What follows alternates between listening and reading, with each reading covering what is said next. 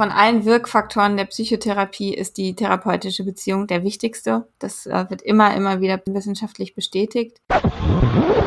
So unbequem vielleicht die Erkenntnis oft ist, auch ein Krankenhaus ist ein Wirtschaftsunternehmen. Und es sollte einfach auch so ein bisschen Default sein, also so der Normalfall sein, dass jemand, der oder die ein Problem hat, irgendwie gesellschaftlich aufgefangen wird. Und gar nicht erst der erste Schritt ist, naja, wir gucken mal, wie sie selber damit klarkommt. Und wenn sie das nicht schafft, dann kurz vorm Boden helfen wir ihr.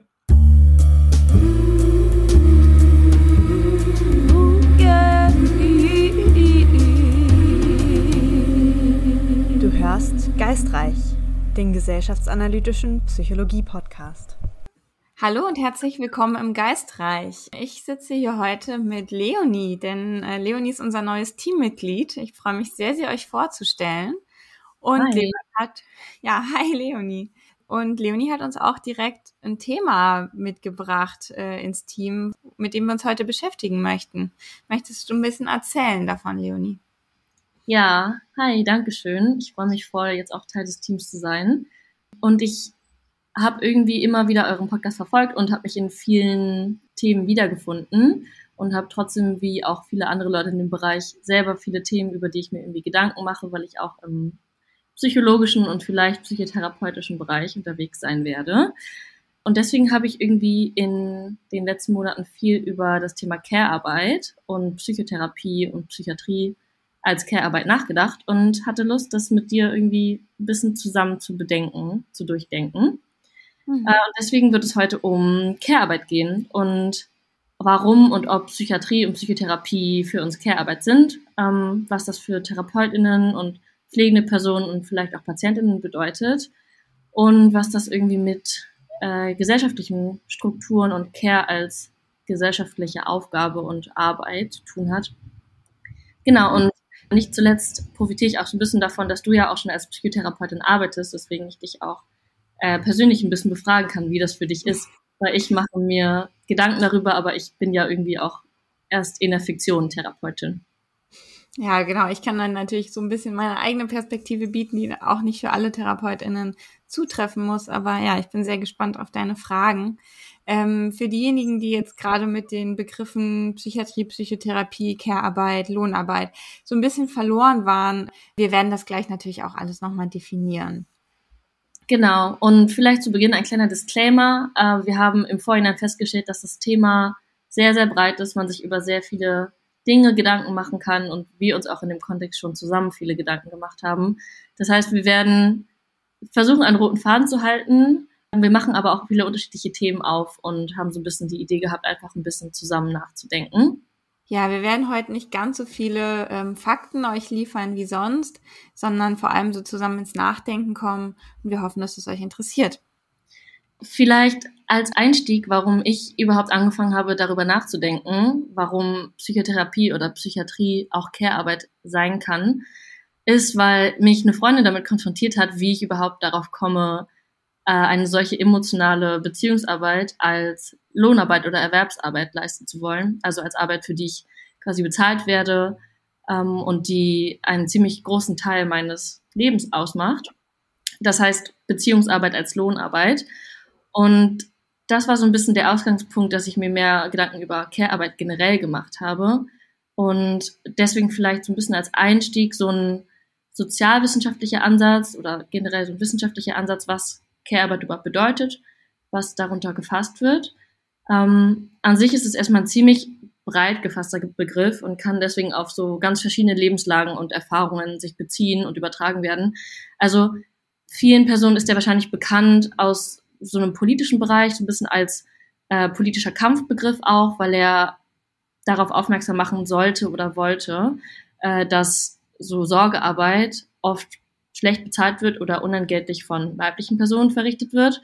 Und generell sind das halt Tätigkeiten des Sorgens oder des sich Kümmerns um sich selbst und halt auch um andere, ähm, worunter halt ganz viele verschiedene Dinge fallen können, so Kinderbetreuung, Altenpflege, aber auch sowas wie häusliche Pflege oder familiäre Unterstützung, Hilfe von Freundinnen. Ähm, insofern sind wir natürlich alle irgendwie Sorgearbeitende und sich Kümmernde. Ähm, aber das, was ich eben schon angesprochen hatte, quasi in einem gesellschaftlichen Bereich ist das so, dass es halt einen riesigen Sektor irgendwie ausmacht oder eine riesige Industrie, in der sich Menschen professionell um andere Menschen kümmern, worunter auf jeden Fall ja auch der Gesundheitsbereich fällt, neben zum Beispiel Erziehung, Pflege oder Bildung oder Wohnen oder auch Sexarbeit. Und damit auch irgendwie die Psychiatrie ein Bereich ist, in der sich Menschen umeinander kümmern oder die Psychotherapie, in der sich Menschen umeinander kümmern. Du hast ja schon mal angesprochen, so die Psychiatrie. Viele stellen sich darunter vielleicht vor allem den Ort vor, die Psychiatrie, aber eigentlich ist es ja erstmal eine medizinische Fachdisziplin. Das heißt einfach ein Bereich der Medizin, ähm, den Medizinstudierende eben behandeln in ihrem Studium und sich dann darauf spezialisieren können und eben auch gerade Menschen, die PsychotherapeutInnen sind oder werden, eine große Rolle spielen in der Psychiatrie, wie aber natürlich auch Menschen, die in der psychiatrischen Pflege zum Beispiel beschäftigt sind. Also das Pflegepersonal auch in den psychiatrischen Stationen, in Krankenhäusern. Und genau, bei der Psychiatrie geht es um die Vorbeugung, um die Diagnostik, also Feststellung und Behandlung von psychischen Störungen. Und da gibt es dann oft in den Psychiatrien auch verschiedene Stationen, die sich dann mit verschiedenen Krankheitsbildern auch nochmal genauer beschäftigen. Ich habe zum Beispiel jetzt in dem Laufe meines Psychiatriejahres auf der Station für Abhängigkeitserkrankungen gearbeitet und auf der Station für Depressionen und Angst und Zwang und dann nochmal auf einer Station, die sich, die speziell mit Menschen in Lebenskrisen, also die speziell für Menschen in Lebenskrisen konzipiert war. Und das ist eben eine stationäre, stationärer Aufenthalt im Krankenhaus in der Regel. Ähm, es gibt natürlich aber auch Tageskliniken. Und dann gibt es natürlich noch die Psychotherapie. Das ist das, was man vielleicht so als erstes im Kopf hat. Man geht einmal die Woche zu einem Psychotherapeuten, einer Psychotherapeutin, unterhält sich dort dann 50 Minuten mit dieser Person und das ist dann eben diese typische Gesprächspsychotherapie. Und diese Psychotherapie machen eben Menschen, die ähm, entweder Medizin oder Psychologie studiert haben und dann noch eine Weiterbildung in dem Bereich gemacht haben. Mm, danke dir für den Überblick. Ich glaube, das ist voll wichtig, weil viele Personen, glaube ich, diese unterschiedlichen Arten zu arbeiten auch so ein bisschen in einen Topf werfen vielleicht und ich finde die Erkenntnis auch wichtig, dass vielleicht Psychotherapie gar nicht unbedingt Bestandteil von einer psychiatrischen Pflege sein muss. Und du hattest, hast es ja gerade auch schon ganz gut beschrieben, dass so die Art von Care-Arbeit oder die Art von Sorgearbeit, die man in einer medizinischen, psychiatrischen Einrichtung bekommen kann, schon auch sehr unterschiedliche Formen annehmen kann. Aber das, was das alles so ein bisschen für mich miteinander verbindet, ist so, und was auch so den Kern von dieser dann Sorgearbeit ausmacht, ist, dass es schon immer um sehr enge Beziehungen geht. Also man baut ja irgendwie eine enge Beziehung zu den Personen auf und irgendwie für mich auch so eine besondere Art der Vertrauensbeziehung und Nähe, wenn man zum Beispiel Menschen in so akuten Krisen begleitet, wie du gerade beschrieben hast, oder einfach sehr, sehr ja, intime und persönliche Themen miteinander bespricht. Mhm. Würdest du, du hast ja schon Erfahrung in dem Bereich, fühlt sich diese Arbeit so an für dich, als würdest du immer Care-Arbeit leisten, also als Sorgearbeit, auch wenn du weißt, dass du das sozusagen als Dienstleistung machst? Also ich würde grundsätzlich sagen, dass die Psychotherapie auf jeden Fall in den Bereich der Sorgearbeit fällt. Also ist es ja ganz klar, wenn ich zum Beispiel mit einer Patientin dort sitze, dann geht es nur um sie und ich kümmere mich nur um sie, also weil wir beschäftigen uns nur mit ihrem Leben und nicht mit meinem. Und da ist beinhaltet für mich schon einfach so ein, so ein Kümmeraspekt, ja. Also dass ich einfach dann 50 Minuten eher so ein Mittel bin, eher ein Werkzeug bin mit meiner Person. Und es geht jetzt nicht um mich ganz spezifisch. Und trotzdem habe ich aber nicht das Gefühl, mich aufzuopfern oder so, wenn ich Psychotherapie mache. Oder dass ich das, ich habe auch nicht das Gefühl, dass ich mich irgendwie, dass ich jemandem jemanden betüdel sozusagen. Das gar nicht, weil das ist irgendwie einfach immer eine sehr, sehr spannende, aufregende Zeit, sich so intensiv mit jemandem zu beschäftigen. Was so in der stationären Psychiatrie natürlich noch dazu kommt, ist sich um irgendwelche Anträge zu kümmern, damit die Leute dann, wenn sie entlassen werden, weiter behandelt werden können. Dann in mhm. einer Tagesklinik, in einer Reha oder ambulant. Ähm, irgendwelche ja, Angehörigen oder äh, rechtlichen BetreuerInnen und so weiter anzurufen, das ist das, was sich für mich wirklich sehr, sehr doll nach Kümmern anfühlt, weil ich da wirklich für jemand anderen Aufgaben übernehme. Mhm. Für eine Person, die gerade einfach psychisch nicht in der Lage ist, das selber in dem Maße zu schaffen. Das ist in Ordnung, gehört einfach zu dem Job und das ist auch okay. Aber ich bin schon froh, dass der Großteil meiner Arbeit eben eher diese intensiven Gespräche sind und nicht dieses etwas für jemand anderen erledigen. Wenn man mal so die Perspektive wechselt, wenn ich jetzt beispielsweise als Klientin oder als Patientin diese besondere Art von Beziehung mit dir aufbaue, dann habe ich auch gerade gedacht, dass es ja sich dann vielleicht schon durch diese sehr enge Beziehung als eine sehr spezifische Form von Care anfühlen kann, oder? Hast du das schon mal rückgemeldet bekommen, dass das schon auch eine sehr enge Bindung ist, die wir aufbauen, obwohl sie in einer bestimmten Form hierarchisch ist, weil es nicht so sehr um dich geht in dem Fall, sondern um mhm. mich. Aber ich vertraue mich dir ja trotzdem an und lasse dich dich um mich kümmern. Mhm. Also was ich schon ab und zu mal gehört habe, ist sowas wie, das habe ich jetzt noch niemandem erzählt vor Ihnen. Das ist natürlich schon ein krasses Verantwortungsgefühl. Und das, das Spannende finde ich ja aber, dass teilweise die Personen mich noch gar nicht gut kennen. Dass es vielleicht die zweite Therapiesitzung ist und sie mir etwas erzählen, was sie noch nie jemandem erzählt haben wo für mich dann relativ klar ist, okay, ich scheine meine Rolle ganz gut zu erfüllen. Das ist für mich eine gute Rückmeldung, dass ich, dass sie mich wirklich wahrnehmen als jemand, der so ein Spiegel sein kann, der ein Werkzeug sein kann, ihre Erfahrungen zu bearbeiten, vor dem sie sich nicht schämen müssen. Dass ich auch, also quasi keine, keine persönlichen Vor- oder Nachteile davon habe, wenn sie mir das erzählen, dass ich da nicht irgendwie persönlich involviert bin, ähm, weil das ja alles Hemmungen sein können, gewisse Erfahrungen jemandem zu erzählen. Und wenn das alles wegfällt und sie das dann eben erst in dem Rahmen jemandem erzählen möchten und ich diese Person sein kann, dann ist das natürlich schon eine sehr, sehr besondere Beziehung und es ist auch was Intimes. Aber irgendwie ist es eben auch ganz gut abgesteckt in dem Rahmen, ja, und mehr, also nicht mehr und nicht weniger. Spannend, weil aus so einer bisschen naiven Position von außen könnte man vielleicht schon sich irgendwie denken, dass es vielleicht eine sehr hierarchische Beziehung ist. In dem Sinne, dass ich dich ja nicht frage, wie es dir geht oder soll nicht explizit Teil der Beziehung sein. Du sehr viel von mir aufnimmst oder so, dieser schöne psychotherapeutische Begriff des Contain, dass du irgendwie sehr viel von mir containst, aber ich nicht von dir. Mhm. Äh, führt dann ein bisschen dazu, dass ich von außen denken würde, oh ja, du leistest irgendwie sehr viel Care in dem Moment und eine andere Person empfängt sie. Aber das klang jetzt gerade so, als wäre es dann vielleicht auch, auch schon ein bisschen beidseitig. Das heißt, es ist schon ja auch eine Zusammenarbeit, oder? Also ich finde sie überhaupt nicht hierarchisch, diese Beziehung, aber sie ist natürlich voll, vollkommen funktional.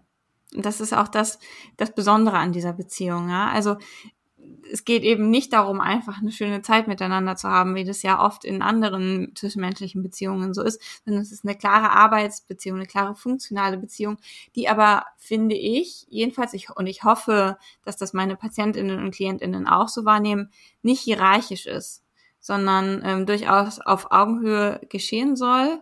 Aber trotzdem ist klar, wer welche Rolle hat. Trotzdem ist klar, es geht hier nicht um mich, obwohl ich natürlich mit meiner Art, mit meiner Persönlichkeit und auch mit meiner, meiner, meinem Arbeitsstil diese Beziehung natürlich beeinflusse. Also es ist ja nicht egal, zu welcher Therapeutin man jetzt geht.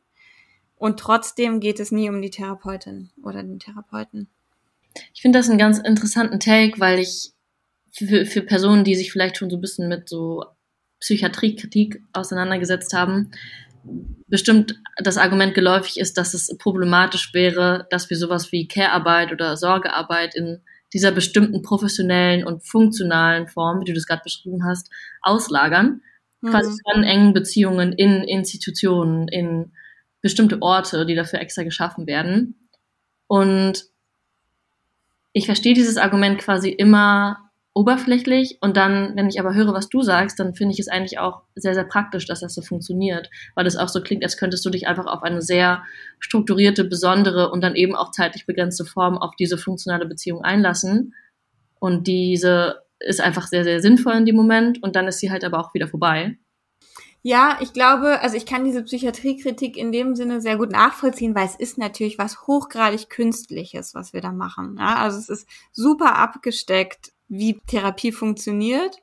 ja, es sind immer genau 50 Minuten oder manchmal dann 25 Minuten, aber in der Regel 50 Minuten so eine Sitzung und dann viel länger geht's nicht und es ist irgendwie die Rollen sind ganz klar verteilt und die Themen sind auch ziemlich klar abgesteckt. Also es ist was, was extrem künstlich ist, was ja normalerweise, wenn das nicht als Prinzip so funktionieren würde, ja gar nicht zwischenmenschlich entstehen würde. Mhm. Ja, deswegen ja. kann ich das schon verstehen, dass das vielleicht erstmal kontraintuitiv ist und dass man vielleicht das Gefühl hat, okay, da lerne ich irgendwie eine Person gut kennen, verbringe jede Woche mit ihr eine Stunde Zeit und trotzdem bleibt es auf so einer oberflächlichen Ebene und das hat sich ja auch kulturell entwickelt. Also das ist ja eben erst seit, naja, höchstens 150 Jahren irgendwie, also nicht mal, aber überhaupt so ein Prinzip, was, was in der Gesellschaft als Idee existiert, ja. Wobei, da reden wir jetzt über klare Psychotherapie. Es gab natürlich auch schon vorher ähnliche Therapiebeziehungen, was so Seelsorge angeht, was ja. Beziehungen zwischen Geistlichen und Gläubigen angeht zum Beispiel. Mhm. Also da gibt es natürlich schon immer wieder auch über Kulturen hinweg, über Zeiten hinweg ähnliche Arten von Beziehungen, die irgendwie funktional sind. Aber dass das Ganze so einen gesundheitlichen, medizinischen Touch hat, das ist eben relativ neu. Ja, absolut. Und freundschaftliche Beziehungen nehmen ja in der Regel auch irgendwie, wenn man das so bezeichnen möchte, so eine bestimmte therapeutische Funktion ein. Und da würde man vielleicht auch nicht auf die Idee kommen, das als so funktional zu bezeichnen, sondern es ist eben einfach Teil der menschlichen, dieser Bindung, die man miteinander eingeht. Und irgendwie ist es ja auch nicht verwunderlich, dass die Psychotherapieforschung mittlerweile so weit ist, dass sie sagt, dass irgendwie, ich habe die Prozentzahl vergessen, aber im zweistelligen Bereich der Wirkkraft quasi liegt, was die menschliche Beziehung ausmacht. Mhm. Ist, auch irgendwie, ist ja auch irgendwie klar, dass das das Medium ist, worüber der Prozess mhm. und der Fortschritt irgendwie vermittelt wird. Ja, genau. Also von allen Wirkfaktoren der Psychotherapie ist die therapeutische Beziehung der wichtigste. Das äh, wird immer, immer wieder wissenschaftlich bestätigt. Und klar können wir nicht ausklammern, wie wichtig diese Beziehung ist. Ne? Also es geht eben jetzt nicht nur darum, irgendwelche Techniken anzuwenden, äh, irgendwelche Übungen zu machen. Das ist klar. Mhm. Und trotzdem finde ich eben genau diese Art von Beziehung kann in gewissen Situationen oder was heißt trotzdem? Und gleichzeitig kann diese Art von Beziehung in gewissen Situationen total sinnvoll sein. Und die einzig wirklich zielführende für mich jetzt ganz persönlich, wenn ich mir vorstelle, dass wenn mir jetzt mein Partner zum Beispiel irgendwas erzählt, was ihn beschäftigt und das mich auch mit betrifft, ja, weil ich da irgendwie mit drin hänge, ja, weil natürlich wir unsere Leben sehr aneinander geknüpft haben, dann kann ich natürlich manchmal emotional werden, dann kann ich wütend werden. Mhm. Dann sage ich, ach Mann, jetzt, das ist einfach so eine Einstellung, die verstehe ich überhaupt nicht. Denk doch da einfach anders drüber und gut ist. Mhm. Ja, und werde da natürlich selbst emotional involviert. Während, wenn das mir ein Patient erzählt, würde ich niemals da emotional involviert sein. Und ich glaube, das ist was total Wertvolles, auch diese, diese Nüchternheit in gewisser Weise. Weil wenn der Patient es dann seinem Partner, seiner Partnerin erzählt, ist die Person natürlich vielleicht auch, oder Freundinnen, Familienmitgliedern, ja, sind die Personen ja vielleicht auch emotional involviert und können da eben nicht diesen ruhigen mhm. Blick drauf haben. Mhm. Und ich glaube, dadurch, dass wenn das eigene Leben betroffen ist, was ja in privaten Beziehungen dann immer irgendwie der Fall ist, ist es einfach sehr, sehr schwer, auf die gleiche Art und Weise zu arbeiten an Problemen. Ja, absolut ich glaube, Menschen, die schon mal in Therapie waren oder die mit einer externen Person über irgendwas gesprochen haben, können das bestätigen, dass so eine bestimmte Distanz und auch wenn es eine professionelle Distanz ist, irgendwie einfach manchmal total hilfreich sein kann. Ich finde aber diesen Aspekt des emotional Involviertseins trotzdem sehr, sehr spannend und auch ausschlaggebend. Nicht nur für den Bereich der Care-Arbeit, sondern auch Psychotherapie als Care-Arbeit, weil ich immer wieder feststelle, um die Perspektive wieder umzudrehen, dass Personen in meinem persönlichen Umfeld, die mir sagen, dass sie in Therapie sind, schon eine sehr enge Beziehung zu ihrer therapeutischen Person aufbauen und da schon sehr emotional involviert sind und dann auch äh, Erwartungen daran knüpfen und so richtig aufgeregt sind, die Person zu sehen. Und ich da auch oft, öfter schon dachte, oh ja, du bist natürlich als in Anspruch nehmende Person involviert, aber ich habe auch großen Respekt davor, als Therapiegebende oder als Care-Arbeitgebende Person sehr, sehr involviert zu sein. Und manchmal stelle ich mir das vor wie so ein imaginäres Konto, wo irgendwie mein, meine emotionale Zugänglichkeit aufgebraucht wird durch meine Arbeit, die ich sozusagen professionell anbiete, durch die Zuneigung, die ich irgendwie vielleicht professionell gebe und dass die dann vielleicht aufgebraucht ist für meine engen Beziehungen. Hast du das manchmal, dass du das Gefühl hast, so dein Konto muss erstmal kurz wieder aufgeladen werden, bevor du wieder Care-Arbeit in deinem persönlichen Leben leisten kannst? Ich würde sagen, das kommt eben sehr auf die Form an. Also es ist tatsächlich so, wenn ich jetzt einen ganzen Tag in der Klinik war, vielleicht viele Einzelgespräche hatte und dann nach Hause komme, dann fällt es mir tatsächlich sehr, sehr schwer, mit meinen MitbewohnerInnen über ihre Probleme zu sprechen. Also mhm. wenn sie dann das Bedürfnis haben, sie belastet irgendwas, dann merke ich richtig, ich habe da jetzt eigentlich gar keine Kapazität mehr für. Ich habe das den ganzen Tag gemacht. Das ist was ganz anderes am Samstagvormittag. Ja, also da kann ich das wieder. Gar kein Problem. Äh, nach dem Motto, ich muss einfach mal nicht mich eine Nacht ausgeruht haben. Und was ich durchaus aber abends natürlich noch machen kann, ist mich äh, jetzt mit mit Handlungen um jemanden zu kümmern. Also wenn ich jetzt für jemanden was zu essen mache oder mhm. jetzt zum Beispiel putze, ja, das ist ja auch alles Sorgearbeit in gewisser Weise auch wenn ich da auch für mich selbst sorge, aber eben auch mit für andere. Und das ist überhaupt gar kein Problem. Also es geht jetzt nicht darum, okay, ich muss jetzt heute Abend, kann ich nur auf mich gucken, aber eben diese Form von über Probleme sprechen, da bin ich schon manchmal einfach voll nach so einem Tag. Würdest du sagen, dass deine therapeutische Arbeit dahingehend mehr abverlangt, sodass du mehr Raum brauchst, um dich um dich selbst zu kümmern als andere Berufe? Ach, das glaube ich eigentlich nicht. Also ich kann mir vorstellen, wenn ich jetzt einen Job hätte, bei dem ich sehr, sehr viel körperlich arbeiten müsste, dann wäre ich wahrscheinlich am Abend auch wenig in der Lage, noch körperlich aktiv zu sein. Wenn ich einen Job hätte, bei dem ich ganz viel auf dem Bildschirm schauen müsste, hm. jetzt Grafikdesignerin wäre oder irgendwie sowas, dann wäre es wahrscheinlich für mich auch schwierig, nach so einem achtstündigen Arbeitstag weiter auf dem Bildschirm, Bildschirm zu schauen. Also ich glaube, dass da alle Jobs einfach ihre Für und Wider haben. Und es ist wahrscheinlich ganz normal, dass man eben das, was man den ganzen Tag gemacht hat, dann nicht unbedingt weitermachen möchte. Du hast mir mal erzählt, dass du schon natürlich auch in deinem Alltag im Krankenhaus mit sehr vielen anderen Personen Kontakt hast oder konfrontiert bist, äh, die quasi Teil dieses komplexes Care-Arbeit sind. Äh, zum Beispiel Personen, die in der Pflege arbeiten. Wie ist da so dein Eindruck, wie sich der Alltag für diese Personen gestaltet?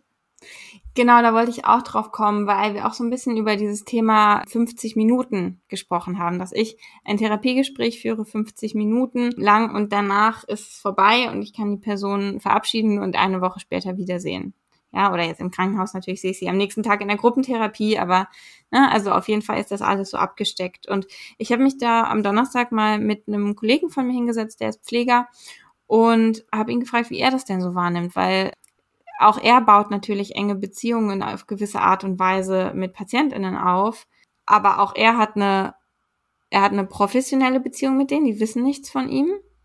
Persönlich, jedenfalls nicht viel. Und trotzdem führt ja auch er intensive Gespräche. Mhm. Dem Unterschied, dass er eben nicht nach sagt, okay, Frau X, wir haben um 13 Uhr Termine und um 13.50 Uhr verlassen Sie mein Büro wieder. Ja, sondern das ist natürlich irgendwie viel organischer. Frau X wird zu ihm kommen, wenn sie ein Problem hat, wenn die Ärztinnen, wenn die Therapeutinnen im Feierabend sind. Dann ist die Pflege immer Anlaufperson Nummer eins und auch sonst oft. Und dann wird er so lange mit, also wenn er gerade es schafft, wird er so lange mit ihr reden, wie sie braucht. Und das können zehn Minuten sein. Das kann mal in einer Gruppe von vier Menschen, könnte es mal anderthalb Stunden sein. Das ist total unterschiedlich. Und er meinte, er findet das viel angenehmer. Er kann sich das gar nicht vorstellen, das so, so zu schneiden in Zeitabschnitte. Und er braucht halt einfach so lange für die Gespräche, wie, wie er braucht. Und er sagt aber auch, die Patientinnen haben meistens ein ziemlich gutes Verständnis dafür, wenn er sagt, tut mir leid, ich muss jetzt andere Aufgaben übernehmen, mit meiner Arbeit vorankommen. Ähm, mehr Zeit habe ich nicht für sie. Er meint, die meisten sind da sehr, sehr verständnisvoll. Und was ich ganz spannend fand, auch ähm, noch so am Rande, von mir wissen ja viele PatientInnen nicht den Vornamen. Manche schon, weil das auf gewissen Schildern draufsteht, andere nicht. Und er sagte mir, für ihn ist wichtig, die PatientInnen kennen nicht seinen Nachnamen. Mm. Ja, also weil Pflegerinnen und Pfleger ja mit Vornamen angesprochen werden. Und das ist für ihn ganz klar, dass der Nachname nicht verraten wird. Mm. Und dass die auch einfach, ja, nichts aus seinem Alltag wissen, aber seinen Vornamen durchaus sehr. Und dann auch nochmal so diesen Unterschied irgendwie zu haben. Und er sagt ja auch, er kennt einige Patientinnen jetzt zwölf Jahre lang, ja, und ja. weiß was über die, äh, über deren Kinder, über deren Hund, Familie, was auch immer. Und die wissen aber sehr wenig über ihn. Und das schon auch sehr, sehr wichtig ist für ihn, auch wenn das eben organischer ist, diese Pflegebeziehung, als jetzt diese Therapiebeziehung.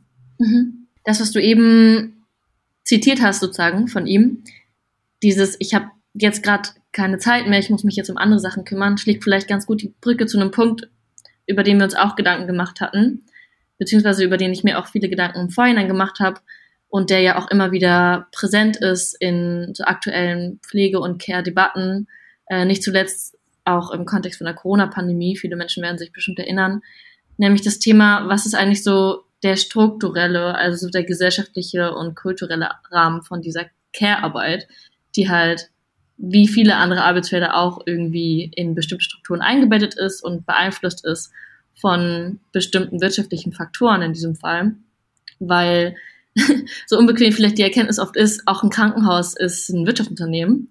Mhm. Und das bedeutet, dass es bestimmte strukturelle Rahmenbedingungen gibt, in denen diese Sorgearbeit, diese Care-Arbeit irgendwie angeboten werden kann, aber die auch davon begrenzt wird. Du kennst dich da, glaube ich, ganz gut aus. Was ist so, was ist so die Rahmenbedingungen, wie man in der Psychiatrie oder in der Psychotherapie Pflegearbeit in Anspruch nehmen kann? Mhm. Ähm, ich fange erstmal erstmal mit der Psychiatrie an, also mit der Behandlung im Krankenhaus und nicht mit der ambulanten Psycho äh, psychotherapeutischen ähm, Therapie. Also da habe ich mal so ein bisschen nach Fakten geschaut und wie das auch aktuell politisch so aussieht. Es gibt das sogenannte PEP-System. Also das ist das pauschalisierende, nee, pauschalierende, da bin ich immer wieder verwirrt. Das pauschalierende Entgeltsystem Psychiatrie und Psychosomatik wurde 2009 beschlossen äh, unter dem Gesundheitsminister Daniel Bahr von der FDP und ist dann ähm, eingeführt worden so in Phasen und seit 2018 ist es aber verpflichtend überall. Und da hat sich eben einiges geändert, was so die wirtschaftlichen Hintergründe angeht, was die psychiatrische Arbeit angeht. Und zwar vorher war es alles so ein bisschen grundsätzlicher. Also da war es nicht so unterschiedlich vergütet, was jetzt genau gemacht wurde. Und jetzt ist es so, dass die Bezahlung eben nach Aufwand stattfindet. Das heißt, wenn eine Patientin, ein Patient aufwendiger ist, dann wird das alles dokumentiert und dafür erhält das Krankenhaus dann von der Kasse höhere Sätze. Ja, und vorher war es eben ähnlicher, jetzt egal wie anstrengend, sage ich jetzt mal, äh, eine Patientin ein Patient ist, also wie viel Aufwand das mit sich bringt. Und erstmal klingt das ja ganz sinnvoll.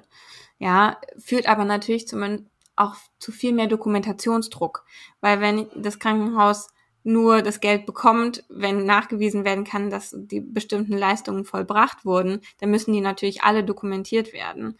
Was halt natürlich diesen Dokumentationsaspekt der Arbeit nochmal viel, viel größer macht. Das heißt, es muss alles ganz genau dokumentiert werden.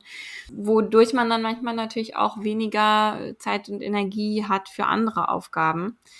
Hat aber auch Vorteile, ja. Also das kann natürlich auch dazu führen, dass ein Krankenhaus Anreize dafür hat, besonders kranke PatientInnen aufzunehmen, weil sonst vielleicht eine psychiatrische Abteilung sagt, ach, Frau X, die kennen wir schon, die ist jetzt gerade nicht akut krank, aber bräuchte eigentlich eine Behandlung, aber die bindet eben immer sehr viel Personal, für die brauchen wir immer sehr viel Zeit und dann lassen wir es. Ne? Und jetzt ist immerhin so ein, so ein wirtschaftlicher Anreiz dafür da, okay, aber dafür kriegt unsere Abteilung dann eben auch mehr Geld, wenn wir sie aufnehmen also hat, hat irgendwie Vor- und Nachteile. Ich glaube, das Problem ist, dass natürlich von dem Geld, was dann mehr reinkommt, nicht unbedingt die Leute was davon sehen, die die vermehrte Arbeit leisten.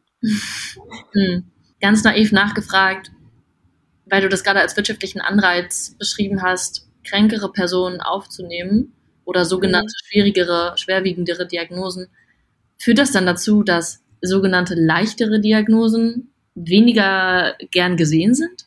Das würde ich jetzt nicht sagen, weil es ist ja eben nicht nur die Wirtschaft, der wirtschaftliche Aspekt. Und natürlich freut man sich als Personal oft, wenn man weiß, okay, Patientin XY ist total easy im Umgang und immer immer ganz dankbar und zuvorkommend und das ist ganz, ganz problem, also problemlos, die aufzunehmen. Ne? Also natürlich ist das ist es trotzdem noch gerne gesehen, so ist es jetzt nicht, aber auf eine gewisse Art und Weise ist es natürlich auch eigentlich von Vorteil, wenn die Menschen, die ambulant behandelt werden können, auch ambulant behandelt werden, also diejenigen, die fit genug dafür sind.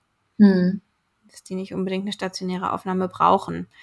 Ob sich da jetzt also das ist eben diese, die wirtschaftliche Ebene, ob sich da jetzt de facto so viel verändert hat seit vor 2018, kann ich gar nicht sagen. Also mhm.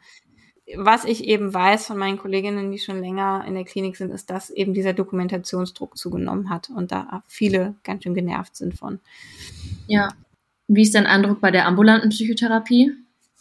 Also da ist es natürlich erstmal muss man als aller, allererstes sagen, die Tatsache, dass das so schwer ist, überhaupt einen Therapieplatz zu finden, das ist ein riesiger ein riesiges wirtschaftliches Problem, ein riesiges gesundheitspolitisches Problem, ja. Mhm. Also für diejenigen, die da jetzt vielleicht nicht so im Thema stecken, man muss bis zu sechs Monaten warten, um einen Therapieplatz zu bekommen, auch wenn man eine Diagnose hat, auch wenn es ganz eindeutig indiziert ist, dass man eine Psychotherapie braucht. Es ist dann unterschiedlich davon, also abhängig davon, wo man wohnt. Auf dem Land sind es nochmal längere Wartezeiten als in der Großstadt. Und man muss unglaublich viele TherapeutInnen anrufen, sich da auf Wartelisten setzen lassen. Mhm. Es ist wirklich ein riesiger Hassel, vor allem wenn man drüber nachdenkt, dass in der Situation, in der man Psychotherapie sucht, man ja in der Regel auch einfach psychisch belastet ist und vielleicht äh, gerade sowieso alles schon schwieriger ist äh, und sich dann auch noch darum zu kümmern. Äh, es gibt einfach nicht genug Kassensitze. Ja, das heißt, es gibt durchaus genug PsychotherapeutInnen, das ist nicht das Problem aber viele von denen haben nicht die Lizenz mit Krankenkassen abzurechnen. Nicht, weil sie dazu nicht qualifiziert wären, sondern einfach, weil es diese, diese Ressource, diese Abrechnungsfähigkeit quasi künstlich knapp gehalten wird.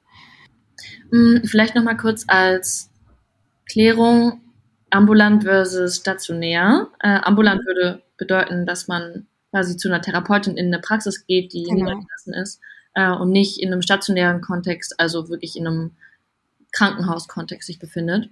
Mhm.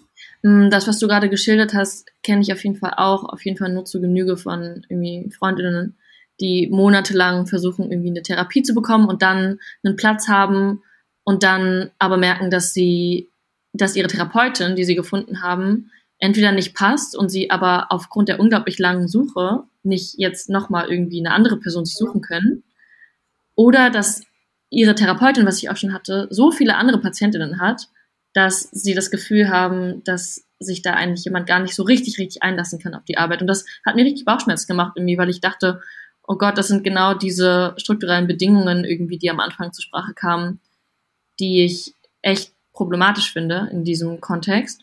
Und ich habe mir Gedanken gemacht darüber, was es dann bedeutet, Care-Arbeit zu leisten, um wieder zu diesem Begriff zurückzukommen, halt im Kontext von so einem Zeitdruck oder so einem strukturellen Druck und diesen Bedingungen. Und an sich ist es natürlich jetzt aus einer wissenschaftlichen Perspektive irgendwie spannend, dass in diesem Kontext halt auch so strukturelle Mechanismen deutlich werden, die irgendwie auch diese Art dieser Arbeit strukturieren, obwohl das gar nicht so viel kommuniziert wird. Also ich weiß nicht, wie das, wie viel das in deinem Kontext der Ausbildung oder auch des Studiums zur Sprache kam, aber bei uns im Studium wurde das auf jeden Fall nicht angesprochen, in was für einen Kontext man sich da begibt. Und 70 Prozent aller Studierenden wollen gerne Therapeutinnen werden. Und ich glaube, es hat relativ lange bei mir gedauert, um zu realisieren, dass so diese Form von Arbeit natürlich auch dadurch beeinflusst wird, was gerade für eine Familien- und Pflege- und Sozialpolitik herrscht, sozusagen im Land. Und genau, das ist natürlich so eine Analyse, die so ein bisschen in linken Worten gefasst ist, die aber schon relativ zutreffend ist, wie ja jetzt auch im Kontext der Corona-Pandemie sehr deutlich geworden ist, dass so eine relativ neoliberal ausgerichtete Pflege- und Sozialpolitik auch dazu führen kann, dass an bestimmten Stellen halt sehr viel eingespart wird, was dazu führen kann, dass halt Personen, die in diesem Pflegebereich arbeiten, einen relativ hektischen Alltag haben, eben wie schon angesprochen wurde, viele Klientinnen irgendwie unterbringen müssen oder handeln müssen, dementsprechend weniger Zeit für die Personen sozusagen haben, auch weniger Menschen auf mehr Menschen sozusagen zuständig sind. Und ich habe mich gefragt, ob nicht diese bestimmten strukturellen Bedingungen, sowas wie Zeitdruck oder Ressourcenmangel, die je nach Setting natürlich sehr, sehr unterschiedlich ausgeprägt sein kann. Und ich will jetzt nicht so eine dunkle Diagnose zeichnen, dass es in jedem Pflegearbeitskontext genauso ist, aber es kann so sein, ob das nicht so ein bisschen das Prinzip Care-Arbeit als Ganzes untergräbt. Also wenn man sich überlegt, dass Care-Arbeit im, im Grunde eben auch eine Beziehungsarbeit ist und eine sich kümmern Arbeit, wenn dafür die Bedingungen fehlen. Also man kann da natürlich auf zwei Arten drüber nachdenken, finde ich. Einerseits könnte man sagen, okay, Sorgearbeit überhaupt nicht mehr bezahlen, diese ganze wirtschaftliche Logik da rausnehmen aus dem Prinzip, sich zu kümmern. Das wäre so eine vielleicht irgendwie ideologische Herangehensweise. Da müsste sich natürlich unglaublich viel ändern in unserer Gesellschaft, dass wir es trotzdem hinkriegen, äh, ein Leben zu führen und uns um andere zu kümmern, auch wenn wir dafür kein Geld kriegen. Weil irgendjemand muss sich halt kümmern. Und das halte ich erstens nicht für so realistisch und zweitens auch nicht immer für richtig, auch wenn es natürlich zeitweise, also oder teilweise wahrscheinlich schön und sinnvoll wäre. Und die andere Herangehensweise wäre ja, Sorgearbeit besser bezahlen. Ja, ich sage jetzt mal so, irgendwann, wenn ich mit meiner Therapieausbildung fertig bin, werde ich persönlich zum Beispiel ganz gut verdienen. Meine ärztlichen Kolleginnen und Kollegen verdienen auch ganz gut. Das ist für die Kolleginnen von der Pflege eben leider ein bisschen anders. Und es ist ja auch in ganz, ganz vielen anderen Bereichen ein bisschen anders. Also wenn man jetzt zum Beispiel an SozialarbeiterInnen denkt, ja, okay. ähm, die ja auch ganz viel Sorgearbeit machen, die sind auch nicht gerade gut bezahlt. Das wird dann je nach Bereich immer krasser. Also Hauskrankenpflege oder so ist ja wirklich sehr, sehr prekär äh, vergütet. Also, und ich glaube nicht, dass unsere Lösung sein sollte, wir versuchen generell jeglichen wirtschaftlichen Aspekt aus Sorge rauszuholen. Ich glaube, eigentlich müsste die Lösung sein, Sorgearbeit, zumindest solange wir in einer Welt leben, in der es Geld gibt, einfach besser zu vergüten. Ich glaube, was mhm. anderes fällt mir nicht so wirklich ein. Und trotzdem kann man natürlich sowas machen wie Kliniken eher verstaatlichen wieder, ja. Natürlich kann man sowas machen wie Gewerkschaften stärken, dass da bessere Tarifverträge ausgehandelt werden können, ja. Also da, da gibt es ja politische Mittel durchaus ohne dass wir jetzt sagen müssen, Wirtschaftlichkeit und Sorgearbeit ist überhaupt gar nicht miteinander vereinbar. Ich glaube auch, dass es miteinander vereinbar ist, aber das, was du auch gerade schon angesprochen hast, an politischen Mitteln, ist natürlich auch aktuell jedenfalls noch mit einem extremen Kampf für viele Personen mhm. verbunden, überhaupt da mal dran zu rütteln an dieser Norm, dass eben Arbeit sowieso natürlich irgendwie in der Gesellschaft, in der wir leben, wie sie organisiert ist, nach einer bestimmten Profitlogik ausgerichtet ist, aber eben auch die Arbeit, die man als Sorgearbeit verrichtet, nach dieser Logik ausgerichtet ist. Und da überhaupt mal dran zu gehen, dass das quasi so eine Selbstverständlichkeit erschüttert. Genau, ein Punkt, was, was der mir aber noch einfällt, so ein bisschen zu dem Thema ist, dass ich zumindest in der Klinik, in der ich jetzt gearbeitet habe, doch irgendwie das Glück im Unglück hatte, dass dieses, wir machen das hier alle eigentlich nicht nur dafür, dass es Menschen besser geht, sondern eben auch, damit das Krankenhaus Geld macht, von mir als ausführende Person relativ ferngehalten wurde. Also in den Kranken in Krankenhäusern gibt es natürlich relativ starke Hierarchien, gibt es eine Chefärztin, dann gibt es Oberärztinnen und so weiter, die alle quasi meine Vorgesetzten sind. Und die müssen sich dann vielleicht mit sowas rumschlagen, was dann aus der Geschäftsführung kommt, was aus der Buchhaltung kommt und so weiter. Und die schirmen mich als Therapeutin allerdings ganz gut davon ab, habe ich das Gefühl. Also natürlich gibt es gewisse Quoten, die ich erfüllen muss. Also ich muss so und so viele Minuten die Woche Therapie machen. Und darin bin ich dann aber relativ frei. Ja, und ich kann dann auch noch mal eine Therapiesitzung mehr machen. Mhm. Und meistens gibt es auch irgendwelche Arten und Wege zu sagen, okay, die ist jetzt schon so lange da, die brauche ich mich jetzt nicht mehr so viel da kann ich auch mal eine halbe Stunde weniger Therapiesitzung machen und die eher auf Leute konzentrieren, die jetzt gerade es mehr brauchen, ne, die bedürftiger sind aktuell. Das geht ganz gut. Also ich bin da zum Glück relativ frei darin zu entscheiden, wer braucht meine Hilfe. Mhm. Und das ist, glaube ich, echt wichtig, dass mein, meine Entscheidungen nicht von wirtschaftlichen Faktoren abhängen, dann ganz praktisch gesehen. Das ist schon auch beruhigend zu hören natürlich trotzdem an der Stelle vielleicht nochmal das Plädoyer dafür, dass das dann nicht immer der Fall ist, sozusagen, dass, ja. dass Menschen so viel Entscheidungsfähigkeit oder Entscheidungsspielraum haben, was das anbelangt. Und das, das schlägt auch wieder die Brücke zum Anfang, was dieses Thema ja auch so groß macht und deswegen auch so spannend, es eben sehr, sehr viele Berufe sind, die darunter fallen und die teilweise sehr viele unterschiedliche Bedingungen haben mit sehr unterschiedlichen Handlungsspielräumen.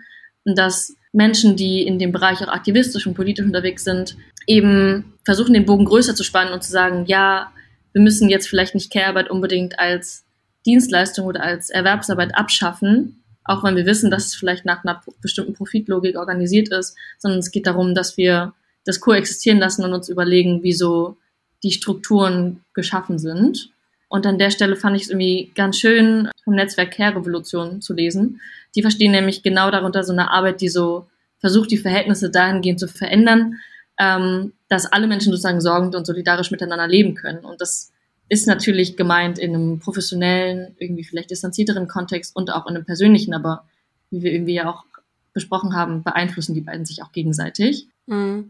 Ja, äh, auf jeden Fall. Und ich glaube, das macht auch nochmal so ein großes Thema auf, was mir auch ähm, sehr schnell in den Kopf gekommen ist, als du dieses Thema vorgeschlagen hast für die heutige Folge. Und zwar ich habe ja jetzt ganz viel dafür argumentiert, wie sinnvoll und richtig ich diese künstliche, professionelle, therapeutische Beziehung finde.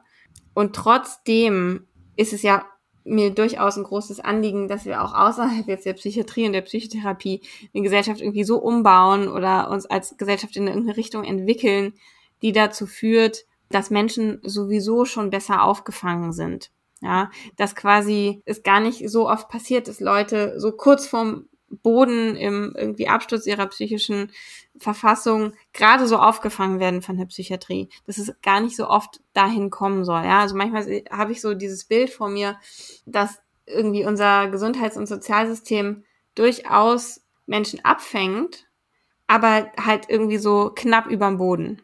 Dann ist es natürlich auch oft schon, wenn man eben schon knapp überm Boden gelandet ist, wie es einem gerade geht, natürlich viel, viel schwerer, dann wieder da hochzukommen, ja, dass es einem wieder besser geht. Und ich habe so das Gefühl, dieses Auffangnetz sollte viel weiter oben sein und es sollte einfach auch so ein bisschen Default sein, also so der Normalfall sein, dass jemand, der oder die ein Problem hat, irgendwie gesellschaftlich aufgefangen wird.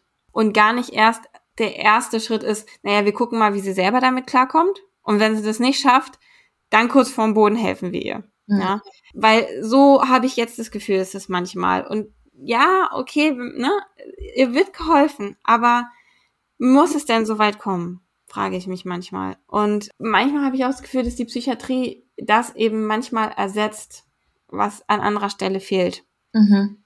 Ja, genau. Und diese Überlegungen sind natürlich, wenn man da länger drüber nachdenkt, muss man das irgendwie transgenerational sehen. Ja, das heißt, wenn es einer Generation psychisch gut geht, wenn eine Generation sich irgendwie aufgefangen fühlt, dann werd, werden aus dieser, dieser Generation natürlich auch gesündere Eltern, die dann vielleicht für ihre Kinder auch noch besser da sein können. Und dann werden aus dieser Generation wieder gesündere Kinder. Das heißt, die Frage ist, ne, wo setzt man an? Wir können jetzt bei den jetzt Erwachsenen ansetzen, damit es denen besser geht wir können bei den jetzigen Kindern ansetzen, damit die dann irgendwann zu gesünderen Erwachsenen werden und es deren Kindern besser geht. Und ich glaube, das, das kann man da nicht rausdenken, dass das Ganze ein generationales Problem ist, was irgendwo, irgendwann müssen wir mal anfangen. Absolut. Und was auch verortet ist ja in den, in Anführungsstrichen, so alltäglichen, normalen sozialen Milieus irgendwie.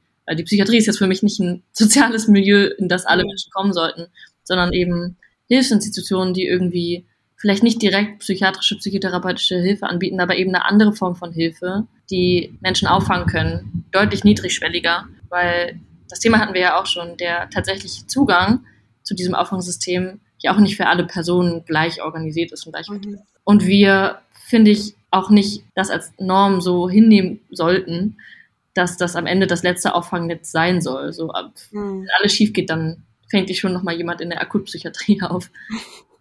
Ja, genau, das auf keinen Fall. Ne? Und ich glaube, das Problem ist nicht, dass es keine Leute gäbe, die sich drum kümmern würden. Also ich habe so das Gefühl, zum Beispiel Jugendämter, die Menschen, die in Jugendämtern arbeiten, ja, die machen gute Arbeit. Und also Jugendamt ist ja jetzt wirklich gar nicht was jetzt vielleicht so das Klischee eigentlich ist, so nur dafür da, Kinder aus einer Familie rauszunehmen, wenn die Eltern wirklich gar nicht mehr sich kümmern können, mhm. sondern Jugendämter machen ja ganz viel schon präventiv, ja, versuchen ja ganz viel schon viel, viel früher zu machen, damit es gar nicht eben erst dazu kommen muss, ja. Und das, das sind ja alles schlaue Menschen, die das entwickelt haben. Und dieser Gedanke, der ist ja eigentlich da und der ist gut. Und trotzdem habe ich das Gefühl, das Problem liegt eben nicht dabei, dass Jugendämter keine gute Arbeit machen. Das Problem liegt nicht dabei, dass zum Beispiel die Eingliederungshilfe, ja, das ist so die Struktur, die staatliche Struktur, die sich um erwachsene Menschen kümmert, die langfristig eben Hilfe brauchen, weil sie zum Beispiel von einer Behinderung betroffen sind. Das, also zum Beispiel auch von einer seelischen Behinderung, wenn wir jetzt gerade so ähm, über das Prinzip Psychiatrie reden, ja, die gibt es ja alles, diese Strukturen. Und ich glaube nicht, dass die schlechte Arbeit machen. Ich glaube nur, dass auch die so konzipiert sind, dass sie eben nur dann helfen, wenn es schon Probleme gibt. Also wenn zum Beispiel schon jemand von einer seelischen Behinderung bedroht ist. Und irgendwie stelle ich mir so eine Utopie vor, in der noch nichts schiefgelaufen sein muss, noch nichts passiert sein muss und trotzdem ich mich schon irgendwie aufgefangen fühle. Und was das für eine Institution wäre, was das für eine Struktur wäre, das habe ich noch nicht so raus. Mhm. Ich weiß nicht, hast du da Gedanken zu? Ja, absolut. Also ich kann mit dieser Utopie auf jeden Fall sehr viel anfangen. Zum einen schlägt das für mich auch wieder die Brücke zurück zu dem Thema, wie insgesamt Care, Zuneigung oder sich umeinander kümmern halt konzeptualisiert ist, dass das passiert, dass das zum Beispiel auch schon in anderen Kontexten passiert, dass man nicht erst krank werden muss, in Anführungsstrichen, oder betroffen sein muss, ganz akut betroffen sein muss, um dann so eine Notfallhilfe in Anspruch nehmen zu können, sondern unterschiedliche Formen von des sich Kümmerns halt vorher einfach schon greifen und gleichzeitig auch wieder, ob die Zeit dafür da ist, was ja, was wir ja auch schon angesprochen hatten, ob Menschen wirklich die Ressourcen dafür haben, nicht ob jetzt dafür Institutionen zum Beispiel auch bestehen, aber ob zum Beispiel Menschen im persönlichen Umfeld dafür Zeit haben und ob dann natürlich auch die professionellen Personen, die sich um mich kümmern, dafür die Zeit haben. Das heißt, in meiner Utopie, in meiner Care-Utopie, hätten Menschen zum Beispiel auch einfach Zeit, das zu tun. Mhm. Neben, neben der eigentlichen Erwerbs Erwerbsarbeit und zum Beispiel politischen Arbeit und Zeit für Muße und Bildung halt eben auch explizit Zeit für Care-Arbeit haben, die sich nicht anfühlt, als müsste es zusätzliche Arbeit obendrauf sein zu dem, was ich sowieso leiste. Ja, auf jeden Fall. Und ich glaube, es ist durchaus auch so ein einfach, ja, wie soll ich sagen, ideologisches Thema, ne? Also, dass wir ja schon irgendwie immer noch so diese ver diesen verbreiteten Glauben in der Gesellschaft haben. Erstmal muss man es selber versuchen. Erstmal müssen die Leute alle gucken, äh, dass sie für sich selber kämpfen. Und wenn die das nicht schaffen, ja, dann können wir auch helfen, ja. Und mhm. das verstehe ich nicht, warum das überhaupt sein muss. Man könnte doch eigentlich schon daran gehen mit der Einstellung, hey, wir sind alle Wesen, die sozialen Zusammenhalt brauchen, wir sind alle Wesen, die irgendwie Unterstützung brauchen. Und ich erwarte gar nicht erst von jemand anderem, dass er erstmal versucht, sich irgendwie da selbst rauszukämpfen. Mhm. Und dann erwarte ich es auch nicht von mir. Ja, und dann darf ich eben auch Hilfe in Anspruch nehmen. Dann, dann darf ich mich darauf auch verlassen, dass andere für mich da sind. Und es ist ja schon auch oft mit Scham verknüpft, von staatlichen Institutionen abhängig zu sein, sei es jetzt also oft finanziell vor allem, aber auch auf eine andere Art und Weise, ja. Wenn das nicht so wäre, ja, wenn wenn da nicht so eine Scham wäre, von wegen ich habe es nicht selber geschafft, sei es jetzt staatliche Unterstützung zu brauchen oder sonst irgendwelche Sorgearbeit Unterstützung zu brauchen von anderen, dass das ganz normal ist und ganz ganz menschlich, das das wäre einfach schön, wenn das verbreiteter wäre, finde ich. Hm. Ähm, ich muss auch gerade nochmal an das Gespräch von der letzten Folge zurückdenken, in der ja schon auch dafür plädiert wurde, dass man nicht immer für all das alleine verantwortlich sein muss und dass es vollkommen in Ordnung ist, Hilfe von außen oder auch von institutionalisierten Personen, Einrichtungen in Anspruch zu nehmen.